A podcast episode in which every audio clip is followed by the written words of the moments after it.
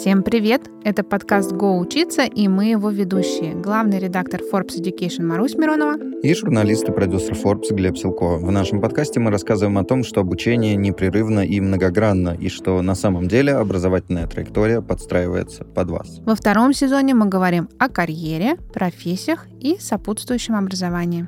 И сегодня охватим сразу русский язык и поговорим э, о нем и о филологии. Любовь к слову. Словолюбие. Мы знаем, что филология как наука и профессия охватывает множество областей. Но кто же знает, как учить русский язык правильно? Кто отслеживает изменения в языке? Сегодня поговорим обо всем этом с главным редактором портала Грамота.ру Владимиром Пахомовым. Владимир, здравствуйте. Здравствуйте. Здравствуйте.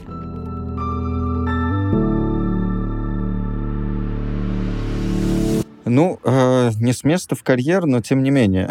Как правильно вообще э, назвать то, чем вы занимаетесь? Это филология? И вообще, кто такой филолог? Вот мы перечислили в подводке, что есть много подвидов. Как правильно здесь обозначать? Меня можно назвать филологом, меня можно назвать лингвистом, а, потому что филология — это вся совокупность наук, изучающих язык, речь, тексты. Ну, то есть, действительно, любовь к слову. Вот все, что связано со словом — звучащим словом, написанным словом, напечатанным словом. Все это филология. И здесь, конечно, выделяется отдельно лингвистика, как а, вся совокупность наук, изучающих язык, и литературоведение. А, литературоведы изучают и саму литературу, и теорию литературы, и литературная критика здесь же. Еще можно вспомнить текстологию, как а, раздел филологии, который отвечает за изучение текстов, вариантов текстов и установление точности текстов, ну и так далее. Угу. То есть это огромный массив наук, и даже если мы э, какую-то одну возьмем часть, а именно лингвистику, то и там э, колоссальное количество вариантов, чем можно заниматься, если ты лингвист. Угу. Можно изучать язык родной, можно изучать э, языки иностранные. Э, наверное, поэтому возник миф о том, что лингвист — это человек, который владеет иностранными языками. Ну, кстати, да, есть такая mm. ассоциация. Если говоришь лингвист, то сразу точно не русский. Да, а, как-то да. вот э, в массовом сознании за словом лингвист закрепилось значение человек, который знает много языков. А, то есть здесь путают лингвисты и полиглота. Uh-huh. Человек, который изучает иностранные языки. Хотя вовсе, вовсе не обязательно лингвисту изучать иностранные языки. А лингвист — это человек, который изучает родной язык, русский, например, да. Лингвистика — это синоним слова языковедения, то есть просто uh-huh. наука о языке. Uh-huh. А, Максим Анисимович Крангаус, известный наш лингвист, очень интересно этот процесс описывал, как украли слово у лингвистов. А, он да. обратил внимание на то, что сначала прилагательное а, расшаталось, когда вузы, где просто учат иностранным языкам, а, стали называть лингвистическими. Точно. Да. И mm. вот прилагательное потянуло за собой все остальные слова с этим корнем. Тем не менее, лингвисты — это языковеды, а лингвистика — это языкознание. Угу. Но все угу. любят слово. Ну, сложно, мне копнуть? кажется. сложно, мне кажется, быть филологом, не любя слово. А это тогда какой-то неправильный филолог.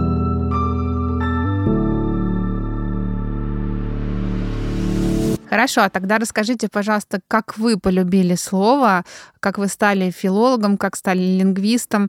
А, я мастер а, не очень умных вопросов, и у меня, когда мы готовились к эфиру, два в голове крутилось. Э, была ли у вас пятерка по русскому языку в школе? Всегда. Это первое. А второе, какое первое слово вы сказали, знаете ли вы? Наверное, оно было какое-то нестандартное. А, да, у меня была пятерка по русскому языку в школе всегда. А, более того, русский язык был одним из двух моих самых любимых предметов в школе. Но у меня было неправильное представление о русском языке, э, распространенное, но неправильное. Сейчас о нем расскажу. А, самое первое у меня слово было, как мне рассказывала мама, я ее назвал по имени. То есть не мама, а вот Вот, по видите, имени, да. нестандартный О, подход снова. Да, мое первое слово было Галя. Галя у меня маму Галина зовут, и вот Галя у меня было первое слово вроде как. А по поводу любви к русскому языку это может прозвучать странно, но я тогда, конечно же, не представлял себе, как вообще язык устроен и что это такое. А, поскольку в школе на уроках русского языка изучают в основном правила, угу. правила орфографии и пунктуации, и очень мало говорят о самом языке, о его истории, о том, как он устроен и как развивается, мне казалось, что язык — это и есть правило. И вот я правила знаю, я пишу грамотно, у меня на всех диктантах пятерки, ну, все, значит, я русский язык знаю, а приятно получать пятерки. Угу. Предмет, по которому угу. у тебя сплошные пятерки, наверное, не может не стать любимым. А вторым моим любимым предметом была история, я выбирал между русским языком и историей. И когда уже я стал русским языком заниматься профессионально, я понял, насколько мое школьное представление далеко а, от а, истинного как на самом деле язык устроен, что далеко не все в нем делится вот так пополам, норма, ошибка, правильно, неправильно, что правильность и грамотность — это, в общем, какой-то очень внешний слой языка, какая-то очень внешняя тоненькая оболочка. А сами вот эти глубинные структуры, в которых э, так интересно погружаться, они, к сожалению, в школе остаются, ну, почти за рамками учебника. Ну, что-то есть общее с историей, получается, в принципе, в корнях языка, в изучении того, как он существовал, развивался? Ну, в общем-то, да, потому что у меня как так вот одно из любимых направлений — это истории слов, истории выражений. А, на самом деле в русском языке почти о каждом слове можно рассказать интересную историю. Байки. Да, и как-то вот я очень люблю их рассказывать. А, надеюсь, что и сегодня тоже несколько баек расскажу. Иногда совершенно невероятные истории о вроде бы знакомых словах, которые оказываются совершенно незнакомыми. Что тут, собственно, тянуть? Расскажите какую-нибудь э, одну для затравочки. Это, это Глеб, любитель баек, да. Давайте. Да. Ну вы, вот... сейчас, вы сейчас его хлеб отберете, между прочим. Ну вот э, из того, что я совсем недавно а, обнаружил, и э, хочется этим поделиться. Вот есть слово «книгачей». Человек, который любит читать книги. Так. А, опять-таки, о любви к слову. И кажется, что оно образовано в русском языке от слов «книга» и «читать». Угу. Ну, вот так, на первый взгляд, когда мы бросаем взгляд на это слово. Ну, как книгачей. будто бы. Как будто бы так. Ну, уже мы думаем. Да, на самом деле нет. На самом деле это слово не было образовано в русском языке от слов «книга» и «читать». Более того, слово это вообще по происхождению не русское, как и само слово «книга». Это слова заимствованные, заимствованные из тюркских языков, а, книга буквально значит свиток, ну, потому что когда-то книги выглядели как uh-huh. свитки. И книгачей — это переоформление тюркского слова. То есть оно в русском языке из э, разных корней не конструировалось. Оно было взято целиком из тюркских. И более того, в русском языке есть еще одно такое же слово, ну не такое же, есть а, слово с такой же концовкой, как Казначей. книгачей. Казначей, конечно. И что, и не казна, mm. и не чей? И вот они, казначей тоже тюркское заимствование, и одинаковая концовка а, нам это показывает. То есть книгачей — слово, которое, казалось бы, а, такое родное и составленное из корней книга и читать, на самом деле нет, заимствованное, не сконструированное в русском языке из двух разных корней. Ну, поразительно. Но мир уже не будет прежним. Не знаю, как у тебя, Глеб, но у меня точно.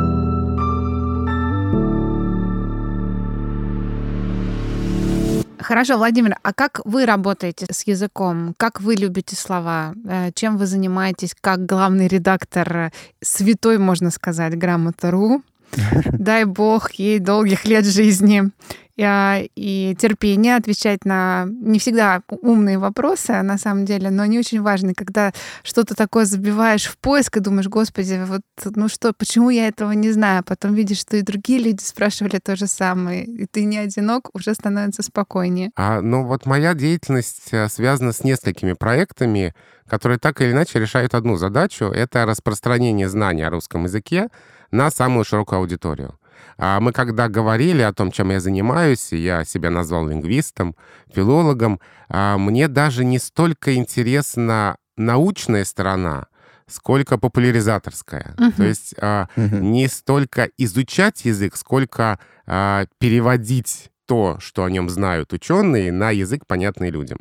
Вот это, пожалуй, главный мой интерес — а, именно популяризации лингвистики, распространения знания о языке. И все проекты, которыми я занимаюсь, они так или иначе с этим связаны. Это и Грамота.ру, это и Тотальный диктант, а, самая массовая акция по популяризации грамотности. Каждый раз удивляюсь, сколько людей приходит его писать. Угу. Да, несколько сотен тысяч участвуют э, в диктанте. В прошлом году было 780 тысяч, которые так или иначе приняли участие в диктанте.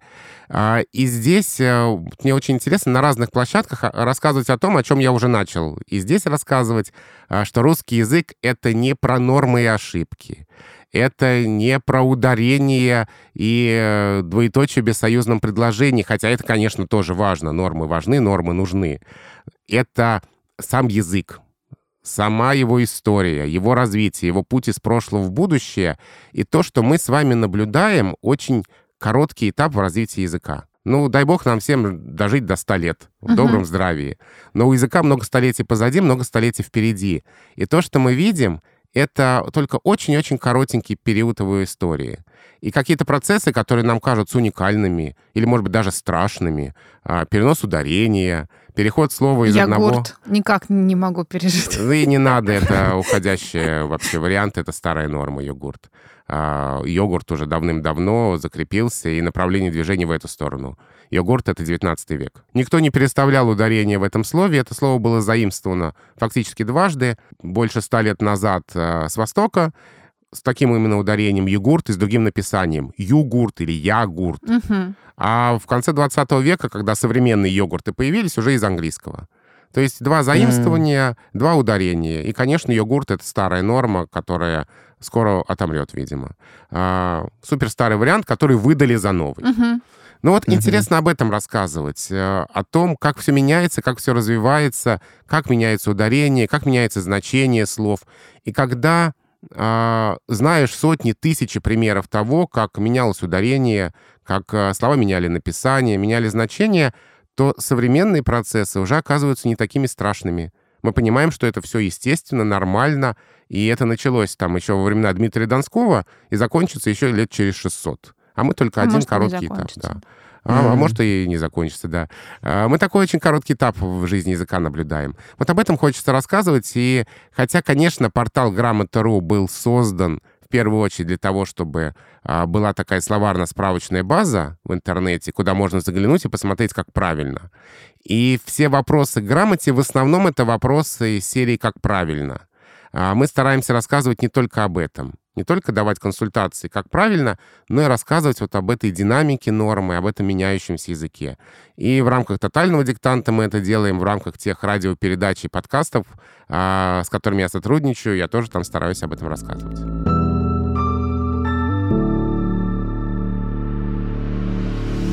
Как прийти и сказать, дорогой человек, вот ты не знал, а русский язык, он прекрасен, многогранен, а вот смотри, тебе байка, а вот тебе история, потому что когда слышишь, уже интересно, но надо же сначала первый интерес пробудить, и вот 780 тысяч вот людей, да, которые приняли участие в тотальном диктанте, им явно интересно и себя проверить, и послушать. А есть же те, кто даже не догадывается, насколько этот мир разнообразен, да, насколько он интересен. Для них русский язык — это по-прежнему орфография и пунктуация, вот как uh-huh. они в школе запомнили, как их ругали за ошибки, так они сейчас пытаются их не делать. А может, наоборот, радостно во взрослом состоянии, как хочу, так и пишу, и что вы мне за это сделаете. Да, вот как у этих людей пробудить интерес к родному языку?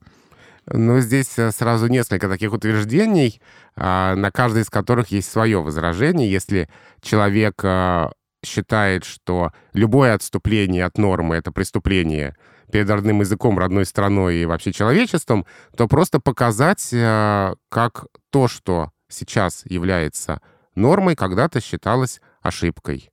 Э, и наоборот, э, то, что сейчас ошибка, когда-то было нормой. Вот сейчас мы говорим библиотека.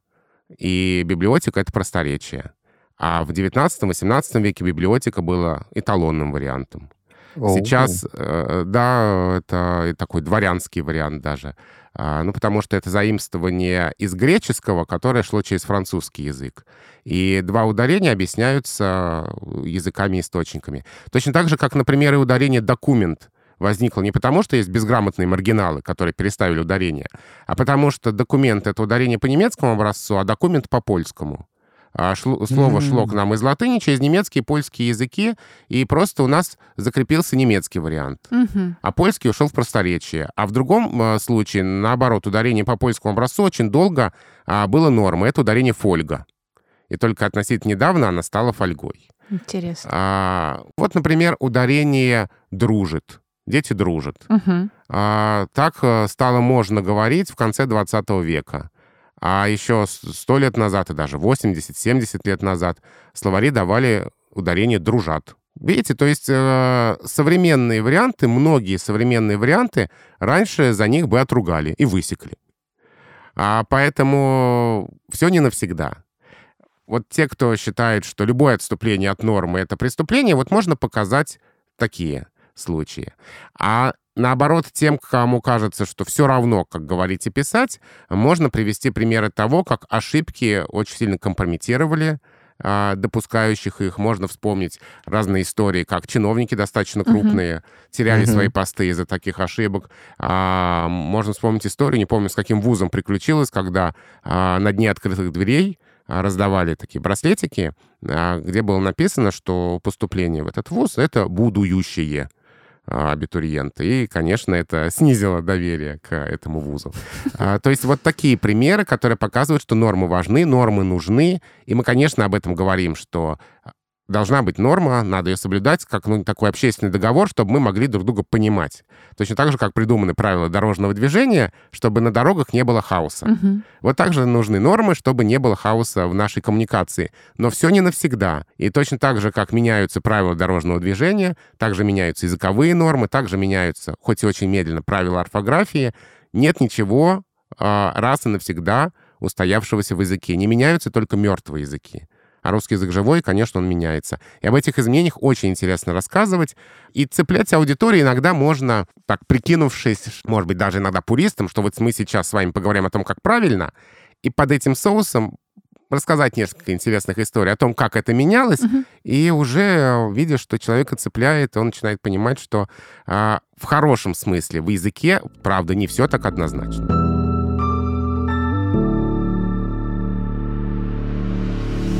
Как и можно ли вообще русский язык выучить? Потому что мы обычно это говорим в контексте иностранных языков, и там понятно, своя технология. А вот с э, родным, тем более, что и русский весьма, весьма сложный по множеству параметров язык, можно ли его в целом выучить? И если да, то как?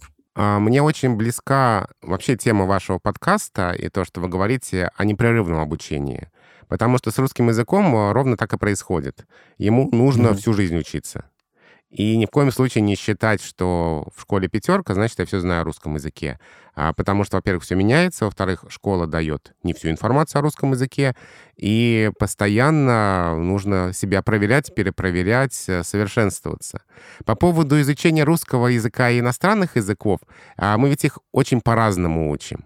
А, И это на самом деле невероятно совершенно, как мы все эти сложности родного языка постигаем с рождения, автоматически не задумываясь. Вот все, кто преподают русский язык как иностранный, знают, что одна из основных трудностей — это глаголы движения. Идти, пойти, уйти, перейти. Когда мы говорим «ходит», когда мы говорим «идет», когда мы говорим «пошел», ну и так далее. Это Мгм. кошмар и ужас для всех, кто учит русский как иностранный. А мы, в общем-то, уже там в 3-4 года всю эту систему осваиваем автоматически, даже не задумываемся. Мы не задумываемся о том, какой вид глагола употребить. То есть это все на автомате происходит. Это вот то самое владение родным языком. А, конечно, иностранный язык мы учим как систему. Именно поэтому часто бывает, что а, те, кто учит тот или иной язык как иностранный, лучше знают, например, грамматику его, как все устроено. Вот мы английский язык учим, и всю вот эту таблицу, систему времен глагола, а мы так вот хорошо очень осваиваем. Может быть, это и не поможет нам заговорить, но теоретически вещи мы э, усвоим. А, может быть, не всякий англичанин, который свой язык как родной знает, вот это все так прекрасно может расписать. Зато он коммуницирует гор- гораздо более Мгм. естественно. А русский язык, э, когда мы продолжаем учить в течение жизни, ну, конечно, это совершенствование навыков устной и письменной речи, а, это и работа с правилами, потому что э, далеко не все, как я уже сказал, в школе изучается. Это и э, работа с речью, умение точно подобрать слово, э, соответствующее данной ситуации, умение переключать регистры, понимание того, когда, в какой момент мы можем перейти на разговорный, просторечный, э, профессиональный регистр, а когда мы должны говорить таким образцовым литературным языком. И это все, конечно, mm-hmm. в течение всей жизни, всей жизни не хватит, чтобы это все освоить. Но мы это тоже как-то естественно постигаем. Как в детстве, вот просто оно к нам, э, информация поступает, и мы, не задумываясь, ее принимаем и дальше используем. Или все-таки с вашей профессиональной точки зрения необходимо предпринимать какие-то дополнительные усилия и постигать язык а, специально. То есть вот я хочу посмотреть, что происходит в русском языке, и поэтому я купила какую-то книгу, прочитала, да, про русский язык, про изменения, послушала ваши подкасты, ваши интервью, например, или сходила на лекцию, или написала диктант, и потом посмотрела, сколько у меня в нем ошибок, и что не так я помню, знаю, понимаю, например, да.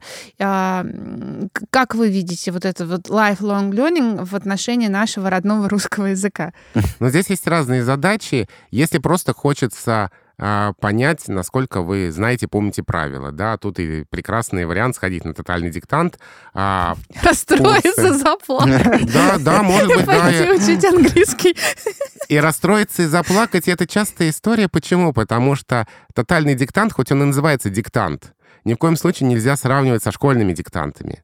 А, потому что что такое школьный диктант? Повторили правила — и написали специально подобранный, адаптированный текст на это правило. Угу. А, что такое тотальный диктант? Это текст, написанный современным русским литературным языком, где может встретиться все, что угодно. Угу. Любые правила, в том числе те, которых не было в школе. Любые слова, в том числе и достаточно сложные, которые, может быть, и не часто человеку встречались. А, то есть а, пятерка на тотальном диктанте — это не школьная пятерка. Но это как сравнить пятерку на физкультуре и олимпийскую медаль. Пятерка на тотальном диктанте — это виртуозный уровень владения русским языком, правилами русского правописания на уровне профессиональных редакторов и корректоров. И, конечно, мы понимаем сложность диктанта и готовим к написанию диктанта. Есть онлайн-школа, есть курсы подготовки к диктанту офлайн, которые в разных городах проходят. А, так что к диктанту можно готовиться. Но это вот для того, чтобы себя проверить, перепроверить. А, может стоять задача научиться говорить и писать для каких-то профессиональных целей. А, ну вот в бизнес-среде сейчас uh-huh. очень это распространенная ситуация, uh-huh. когда а, компании хотят научить сотрудников грамотно говорить и писать, чтобы сотрудники могли там и продукт компании продвигать, и в переписке не выглядели странно, а, даже не просто тся и тся путая, угу. а не умея подобрать слово, не умея обратиться к собеседнику, а не умея как-то вот э, корректно откликнуться на запрос. А, поэтому если такая задача стоит, то это самые разные э, курсы, тренинги, которых сейчас тоже очень много.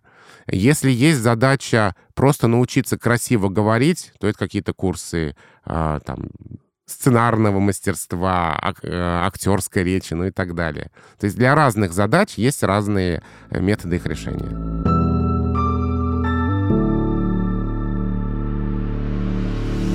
Вот здесь видится универсальным таким подходом и, наверное, главным советом, что хотите хорошо писать и говорить, читайте много книг. Не помню, где-то у кого-то было в интервью, что, по крайней мере, видно, как там буквы и слова пишутся. А согласны ли вы с таким подходом? Действительно ли чтение — это такая панацея здесь? Я полностью согласен, что чтение помогает э, совершенствованию навыков, э, развитию грамотности, потому что когда мы читаем, мы правда видим, как буквы в слова складываются. Mm-hmm. Ну, конечно, для этого еще хорошая зрительная память нужна, потому что если нет зрительной памяти, то сколько ни читай, не получится. А если есть память зрительная, если есть такой хороший читательский опыт, то, в общем-то, уже не всегда правила нужно помнить. Но мы просто знаем, что слово «девчонка» пишется с буквой «О». Угу. Мы его миллион угу. раз видели напечатанным в книгах. Нам не нужно вспоминать все вот эти вот э, несколько правил написания «оё» после шипящих, какая часть Он речи, пьёнг. да, какая часть слова, какой суффикс, где «о», где «ё». В общем-то, этого и не нужно. Мы просто знаем, что девчонка с буквой «о», и так его пишем. Угу. А, поэтому, конечно, это помогает. То есть своего рода насмотренность. Да, да. Угу. Это, конечно, помогает, но не только это. И вот мне кажется, что чтение, хотя, конечно, оно нужно, чтобы э, мы становились грамотнее, все-таки вот очень хочется не зацикливаться на его такой стороне самосовершенствования, духовное развитие и прочее. Хочется, чтобы мы не забывали, что чтение нужно для удовольствия. Мгм. Что мы Мгм. читаем книгу, чтобы получить эстетическое наслаждение, чтобы просто насладиться этим общением с текстом. А вот и про эту задачу не хочется забывать, потому что как-то у нас к чтению подход очень такой строго воспитательный. А, И мы забываем про, про то, что это может быть просто прекрасным досугом.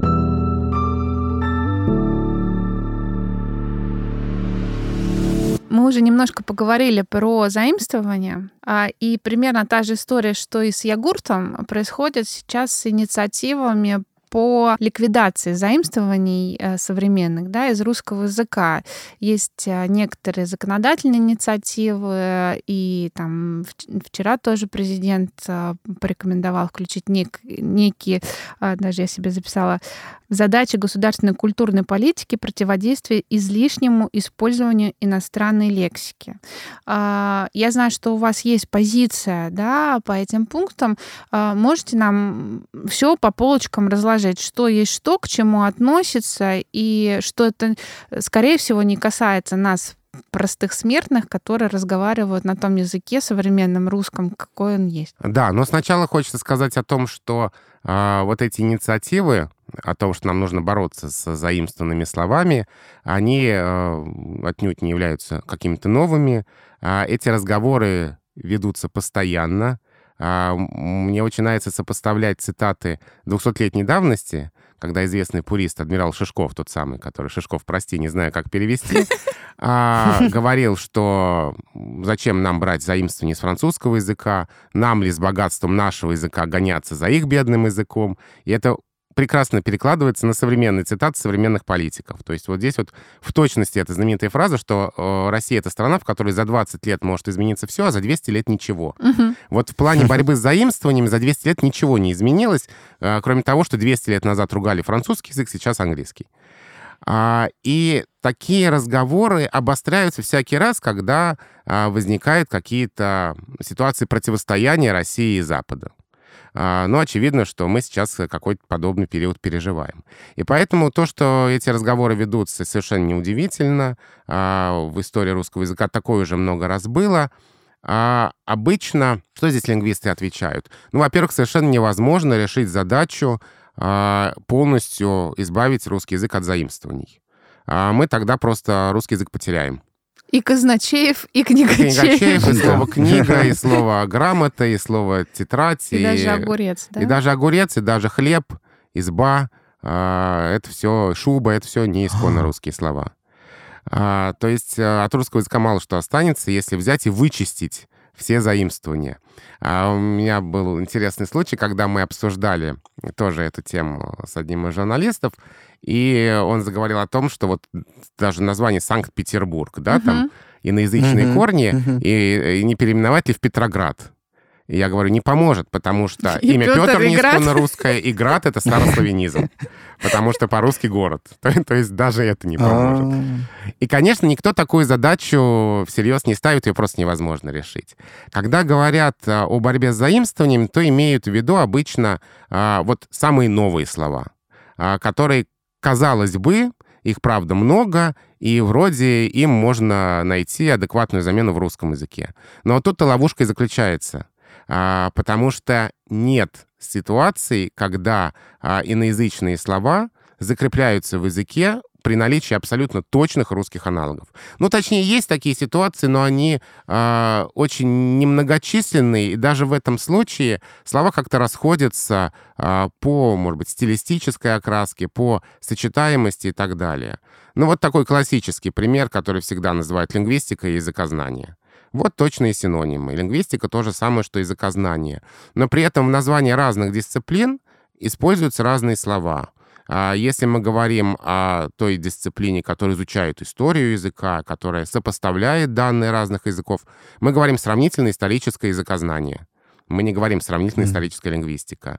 И когда мы говорим о каких-то современных направлениях а, работы языковедов, которые на стыке технических и гуманитарных специальностей, мы говорим компьютерная лингвистика И очень Мгм. странным будет сочетание компьютерное заказание. Да, действительно. А, то есть вот даже в этом случае слова разошлись по значению. Еще из старых примеров, я специально старые привожу, потом новые. Зодчий и архитектор. Вот тоже синонимы. Мгм. А, то же самое. Но при этом, опять же, мы в разных ситуациях используем разные слова. А, мы говорим «зодчий», имея в виду архитекторы прошлого. Мгм. И вот какие-нибудь белокаменные храмы Владимира и Суздали создавали древнерусские зодчие. Это нормально. Странным было бы сказать, что небоскребы Москва-Сити построили зодчие такие-то. Это все-таки архитекторы. То есть мы видим, как разные контексты требуют разных слов. И разве плохо от того, что у нас есть и лингвистика, и языкознание, и зодчий, и архитектор? Прекрасно. А, И точно так же, даже когда у нас есть а, современные заимствования и слова, которые давно в языке, они все равно не тождественны по значению или а, даже если значение совпадает, они используются в разных контекстах. Вот тотальные диктанты очень часто ругают за слово «амбассадоры». У нас есть проект. «Амбассадоры русского языка». А, Зачем вам амбассадоры, когда есть послы? У нас была одна из конференций, в которой участвовал Дина Рубина, один из авторов «Тотального диктанта». Вот она нас очень сильно ругала за слово «амбассадоры». Но ведь посол — это дипломатический Да. представитель. Мгм. А амбассадор не имеет ничего общего с а, этим а, статусом. Амбассадор в русском а, употреблении — это человек, который продвигает какую-то идею или продвигает какую-то тор- тор- торговую марку, какой-то бренд а, за либо вознаграждение, либо, ну, вот из такого горения и а, желания... Привязанности. Да, привязанность, желание помочь чему-то прекрасному. А вот что такое амбассадор. И причем вот, например, картина, знаменитая картина английская, которая по-английски называется The Ambassadors, по-русски называется «Послы». Мгм. А, и современные амбассадоры, а, которые продвигают какую-то идею, по-английски тоже будут амбассадорс, а по-русски будут амбассадоры. То есть, видите, русский язык имеет слово «послы» в своем арсенале, имеет слово «амбассадоры», и мы можем выбирать, в каком контексте какое слово будет уместно. Если встреча дипломатических представителей, это послы. Если это картина, это послы. А если люди, которые какую-то идею продвигают, это амбассадоры. Мы не а, теряем старое слово, давно существующее слово из-за того, что приходит новое. Вот это вот главное, что нужно помнить. А, и вот этот страх, что если у нас будет много заимствований, мы как-то потеряем наши слова, нет, мы их не потеряем. А во многих случаях иностранные слова нам нужны просто потому, что нет таких реалий в русском языке. А, мне очень нравится пример со словом «джетлаг». Ну, нет, Мгм. такой, нет такого слова в русском языке, которое бы обозначало а, состояние дискомфорта, возникающего у человека, когда он сменил несколько часовых поясов при перелете. Целое предложение. Целое предложение. Да, можно изобретать свое слово, но зачем? Есть готовое слово в другом языке. Русский язык его взял и э, использует. А русский язык охотно обрабатывает иностранные слова, образует от них свои. А, причем парадоксальным образом они уже становятся исконно русскими. Ну, потому что они в русском языке возникли. Вот э, появился Zoom. Мгм. И у нас уже, Мгм. смотрите, и зумиться есть, и позумиться, и даже такое оказиональное «беззумный». Вот же как русский язык со словами играет. А есть Google, и у нас тут же и погуглить, и загуглить, и гуглиться. А, то есть русский язык берет иностранные корни и с помощью своей словообразовательной системы образует колоссальное количество новых слов. То есть это говорит о том, что он вполне живой, здоровый, сильный и мощный. И гостеприимный. И гостеприимный, да. Русский язык всегда был открыт для иностранных слов. Когда ссылаются на опыт других языков, ну вот часто называют там исландский, кто-то называет венгерский, а, кто-то называет э, иврит, языки, которые, ну, более закрыты и не пускают к себе иностранные слова. Ну хорошо, у них такая история, такой опыт. У русского языка другая история, другой опыт. Русский язык всегда был гостеприимным. Всегда слова охотно брал, а дальше уже разбирался, что с ними делать. Какие-то уходили, какие-то оставались, какие-то обрастали новыми э, корнями. И вот это все абсолютно живой, естественный процесс. И меня очень беспокоит ситуации, когда вот этот живой, естественный процесс, абсолютно нормальный для языка, пытаются как-то ограничить, пытаются т- туда с какими-то вот законодательными инициативами встроиться. Это опасно, потому что мы тем самым можем разрушить вот этот естественный процесс. К счастью, это практически невозможно. Мне кажется, любовь к слову непобедима. Раз она у Да. нас есть, значит, она есть. Это правда. И когда вот такие законы обсуждаются, ну, какие-то очень частные сферы там все-таки звучат. Ну, вот, э, например, что слишком много вывесок. На иностранном mm-hmm. языке. Что зачем писать open, когда можно написать открыто? Ну, действительно. Да, если мы говорим о том, что это, допустим, для туристов, э, ну, это логично, там на центральных улицах крупных городов, куда могут иностранные туристы приезжать, писать open. Ну, хорошо, пусть будет открыто и open рядышком, там, одним шрифтом, одним цветом, чтобы там русский язык и язык понятный иностранцам, они были рядышком. Но вот если на таком уровне, uh-huh. и если такие инициативы, то да, нормально. А просто запрещать использование иностранных слов только потому, что они иностранные, это и странно, и непонятно, и не получится.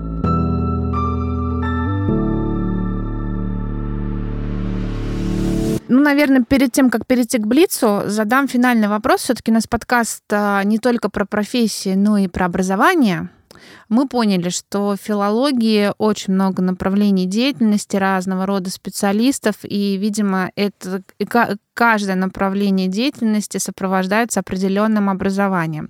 Но, тем не менее, вот если говорить в общем, потому что я так понимаю, что мы целый сезон можем про это записать, а, а, говорить в общем, если у человека есть желание работать с языком профессионально, то как может выглядеть его образовательный путь, его образовательная траектория, или несколько образовательных путей, несколько образовательных траекторий. То, что всю жизнь учиться придется, мы тоже услышали. Но если вот именно профессионально заниматься языком, ну, все-таки это филфак, а дальше уже разные специализации могут быть, потому что, правда, направлений очень много. А если интересно, а, например, а, экспертиза лингвистическая, то это вот отдельное направление, сейчас очень востребованное. А, потому что дать заключение, является ли то или иное слово в данном контексте оскорблением или не оскорблением, является ли призывом к чему-то или не, не является. Угу. Актуально. А, актуальные, да, вопросы, и сейчас это направление тоже очень активно развивается. Это вот там одна сторона.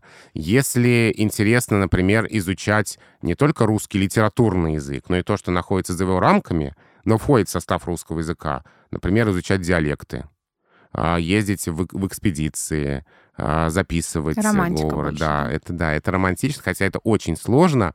А, я вот смотрю, как коллеги работают с этим, чтобы просто изучать диалекты. Что для этого нужно знать? Во-первых, нужно знать весь комплекс языковых дисциплин. Нужно очень хорошо знать фонетику, нужно иметь натренированное ухо, чтобы слышать эти особенности.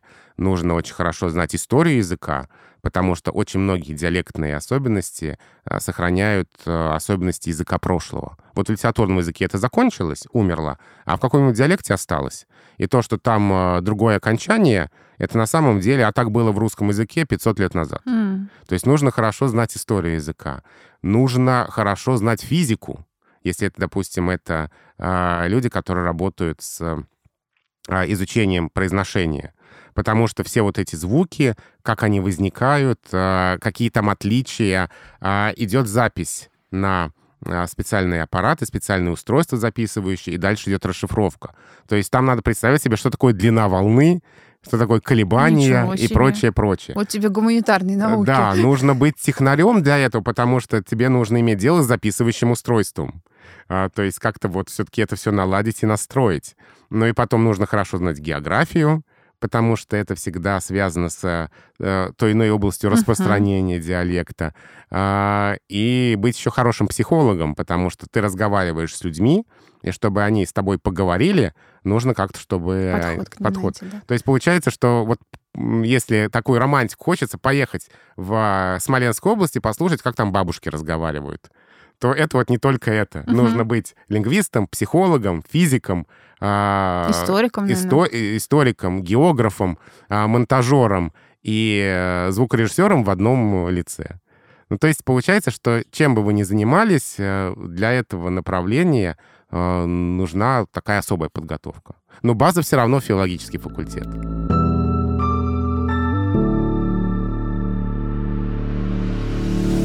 Каждый выпуск второго сезона мы заканчиваем коротким блоком, который называется Блиц, где мы задаем вам короткие вопросы и получаем не всегда короткий ответ. Здесь я передаю слово Глебу. Легко ли быть главным редактором грамоты.ру? Нет. Если нужен а, более подробный ответ, а, все дело в том, что, как я уже говорил, грамоте обращаются а, за не только за ответом на вопрос, как правильно, но иногда это более какие-то такие подробные запросы. А кроме того, ведь еще а, все мы, а, в чем еще сложность работы филолога, а, все мы имеем свой набор представлений о том, что хорошо в русском языке. Он для всех для нас родной. И кажется, что ну кто лучше меня понимает, как мне говорить и писать по-русски. И почему вот я живу в городе Кемерово всю свою жизнь и говорю, я живу в Кемерово, а тут приходят э, эти лингвисты из Москвы и говорят, нет, в Кемерове ты живешь. Угу. Изволь склонять, пожалуйста, название своего города. Какое вообще они отношение там за тысячи километров имеют к моему городу Кемерово, и почему я должен это склонять? А, или, например, вот живет а, человек с какой-нибудь фамилией, которая оканчивается на согласный. А, не знаю, какую фамилию. Ну, допустим, возьмем там кинематографическую, Корсак. Угу. А вот живет он с такой фамилией всю жизнь. И там пишет, э, не знаю, в школе пишет тетрадь, там Корсак Алексея. Или пишет, э, там, прошу предоставить мне, Корсак Алексею, очередной отпуск. И тут приходят опять-таки эти лингвисты и говорят, изволь склонять свою фамилию. Она склоняется. С какой стати я буду склонять свою фамилию? Я всю жизнь ее не склонял. Нет, дружок, ты всю жизнь поступал неправильно. Она вообще-то склоняется. Знать надо правила русской грамматики. И вот э, такое приводит иногда к конфликтам. И поэтому, наверное, вообще лингвистика — это еще немножко и психология, потому что а, нельзя просто так взять и сказать, а ну, склоняй свою фамилию, а ну, склоняй название своего города. А, очень важно показать, а, почему так. Mm-hmm. И точно так же, когда мы говорим об ошибках, большой соблазн сказать, показать пальцем и сказать, вот он не умеет ударение ставить а рассказать, почему возникают ошибки, uh-huh почему э, нам так сложно в каких-то случаях запомнить правильное ударение, почему нам так сложно запомнить иногда какого рода слово. А, просто потому, что есть объективные языковые законы, которые нас толкают в другую сторону. Вот э, об этом хочется рассказывать. Поэтому мне кажется, что здесь еще нужно нужна какая-то любовь не только к слову, но и к людям. Угу. Есть доказательная медицина, а здесь доказательное языколюбие, словолюбие да, доказательное. Да, да, да. Понятно, что над языком можно работать э, всю жизнь, но все-таки а, вот именно ваша работа, это труд 5-2 с 9 до 6 или? А, но поскольку грамота интернет-портал, интернет-портал можно управлять э, из любой точки, где есть ноутбук и интернет, а, то это не обязательно офисный день, но вообще для ответов на многие вопросы нужны словари. А, и чем больше словарей, тем лучше. А, поэтому, вот, например, я же, помимо того, что главный редактор Грамоты.ру, я и научный сотрудник Института русского языка Российской Академии Наук. И, как правило, большую часть своего рабочего времени я провожу в институте, потому что там, в том числе и потому, что там много словарей. И для ответов на вопросы по русскому языку а, они очень помогают. И потом все-таки это еще и работа, самая разная работа с текстом, это какие-то сценарии радиопередач, посвященных русскому языку. Это и тексты для соцсетей тотального диктанта, например, и для соцсетей грамоты. Это и э, какие-то новости, которые мы на портале Грамота.ру публикуем. Их тоже можно писать, в общем-то, откуда угодно. Uh-huh. Поэтому здесь скорее речь идет о каком-то более свободном распределении времени, что есть не столько там 40 часов рабочих недель, сколько есть круг задач, которые нужно выполнить. И иногда эти задачи решаешь в рабочие дни, иногда в выходные, а, иногда утром, иногда днем, иногда вечером. Ну, то есть как-то это такое свое, свое планирование времени уже. Дайте несколько советов по тому, какую образовательную траекторию выбрать, если хочется работать со словом. А, ну, я ничего не могу умнее сказать, кроме как пойти на филфак учиться. А, но все-таки еще сейчас очень много разных форматов взаимодействия лингвистов с широким кругом носителей языка. Подкасты о языке, а, онлайн-лекции, научно-популярные передачи, книги, а, фестивали науки, на которых часто можно встретить лингвистов, фестивали языка, языков, где тоже фестивали грамотности. То есть вот знакомство с а, языком можно и в таких форматах вести, но профессионально, конечно, это нужно идти на филфак. Ну и финальное про деньги. Можно ли стать миллионером, работая со словом? Любя слово. А, я честно скажу, что у меня пока не получилось решить эту задачу. А, есть еще, знаете, такое распространенное представление о лингвистах, а, что переставляют они ударения в словарях, а, просто чтобы выпустить новый словарь и подзаработать побольше денежек. И реформы они тоже, конечно, проводят ради этого, чтобы получить деньги на то, чтобы новые словари, новые учебники выпустить. Вот только для этого. И здесь а, хочется еще раз, наверное, воспроизвести эту мысль. Вроде как-то я так увильнул. Ну, не то, что увильнул, я сказал, что мне такие примеры неизвестны. А от ответа на ваш вопрос, чтобы вот еще раз эту мысль, мне она кажется важной, проговорить, а лингвисты не управляют языком. А, не устанавливают нормы. Вообще никто из нас не может управлять языком, язык управляет нами. Если языку нужно, чтобы что-то произошло, оно произойдет. Uh-huh. Если ему нужно, чтобы это слово стало словом другого рода, оно станет. А, никакие усилия наши не помогут его удержать.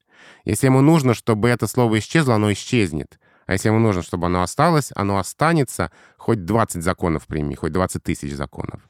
И вот а, лингвисты языком не управляют, а лингвисты наблюдают за языком и описывают то, что происходит в языке. А, описывают норму как такой вот свод общественных законов. Мы можем, конечно, какие-то процессы затормозить. А мы можем а, как-то вот это корректировать направление движения. А, но мы не можем глобально его остановить, замедлить, развернуть в другую сторону. Мы, например, понимаем, что в кругу грамотных, образованных людей а, ударение звонит, ну какой разговор о русском языке без этого слова, угу. а, а, не приветствуется, скажем так. А, и поэтому в словарях пока написано, что правильно звонит и не рекомендуется произносить звонит. А, хотя это ударение всем языковым законам соответствует. Но мы видим, что оно грамотными людьми не принимается, поэтому мы пока его не допускаем. Вот это то, что мы можем сделать. То есть где-то как-то что-то по мелочи корректировать, наблюдать, описывать, но не регулировать языковые законы, не устанавливать их, и тем более уж не менять их. Это то, что происходит естественным путем. Угу. И поэтому то, что делают лингвисты, они просто наблюдают за языком, как э, зоологи наблюдают э, за жизнью животных. И за это не очень много платят, как мы поняли. А у меня дополнительный вопрос, который мы никому не задавали в рамках Блица. Задам его вам специально здесь, в этом выпуске. А существует ли врожденная грамотность? Это миф или это реальность? Можно родиться полностью грамотным а, с точки зрения использования русского языка и полностью неграмотным? Не бывает ни врожденной грамотности, ни врожденной безграмотности. А врожденная грамотность, ну, то, о чем мы говорили, когда люди много читают, и есть хорошая зрительная память. И тогда просто запоминаешь, как слова пишутся. Если ты этого слова никогда не видел, и ты не знаешь правила, которым оно регулируется, ты его правильно не напишешь. А, всегда можно подобрать такие примеры, когда а, правильно написать можно только зная правила, а их нужно изучать. Тем более, если мы говорим о пунктуации где там в каждом случае все зависит от контекста. И точно так же не бывает э, какой-то вот врожденной неспособности говорить грамотно, писать грамотно. Конечно, этому можно научиться.